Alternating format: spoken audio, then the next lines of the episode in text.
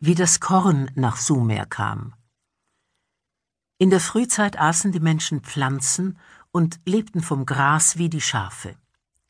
Da ließ der Himmelsgott An an einem vorher bestimmten Tag die Göttin der Gerste vom Himmelsgefilde auf das Menschenland hinabsteigen, sie brachte die Gerste. Danach stieg der Gott Enlil in der Gestalt eines Wildschafes auf die Berge hinauf und weidete. Er erhob seine Vorderfüße und blickte umher. Nun sah er im Süden das glitzernde Marschland der Flüsse, und er sah im Norden die Berge mit Zedern bewachsen. Nun wuchs auf den Feldern der Menschen die Gerste. Doch der Gott Enlil nahm die Gerste in den Tälern und brachte sie auch auf die Berge, so dass sie auch dort wachsen konnte. So brachten zwei Götter das Korn nach Sumer, und die Menschen hatten Nahrung in Überfluss. Der Himmelsbaum Am Anfang war der große Baum, der die Welt der Götter mit der Welt der Menschen verband. Wie ein Opferpfahl ragte er aus der Erde in den Himmel hinein. Dieser Baum des Urabgrunds bedeckte alle Länder, alle Wälder und Felder. Er stand am Tor eines gewaltigen Tempels, der wie ein Schiffsmast weit in den Himmel hineinreichte. Deswegen heißt er auch der große Mast im Lande Sumer. Der Tempel wurde so hoch gebaut, damit er in den Götterhimmel reiche. Er hatte die Form eines Stufenturms und hieß das Band zwischen Himmel und Erde. Damit waren die Götter mit den Menschen in Verbindung gekommen.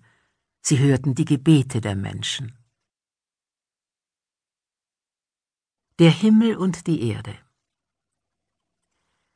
Da war der Himmel, das Land der Götter, und da war die Erde, das Land der Menschen.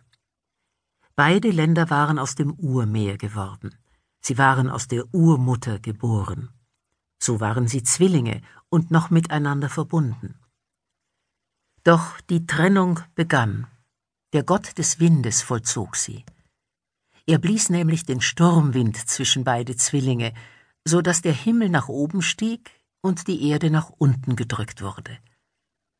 Der Sturmgott war entschlossen, das zu tun, was nützlich schien. Seine Entschlüsse waren unerschütterlich, wie die eines Fürsten. Danach ließ er die Samen der Gräser aus der Erde wachsen, denn er hatte sich entschieden, den Himmel und die Erde zu trennen. Dann bestimmte er die Namen und das Schicksal der Menschen auf der Erde. Und er selbst wurde zum Fürsten und Beherrscher der Erde. Als die Trennung von Himmel und Erde abgeschlossen war, wurde er auch zum Fürsten und Beherrscher der Götter im Himmel. Die Göttin der Unterwelt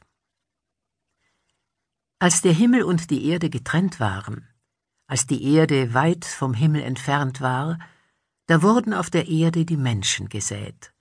Wie Getreidesamen wurden sie auf die Erde gestreut, sie wuchsen und vermehrten sich.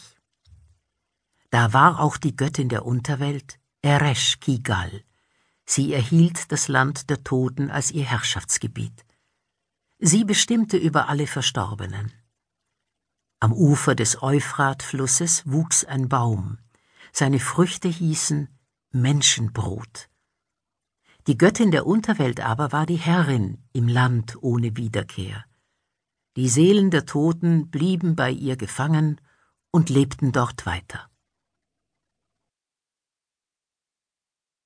Der Anfang des Lebens. Nun forderte die reine Jungfrau den Gott Enki auf, er möge das Wasser erschaffen.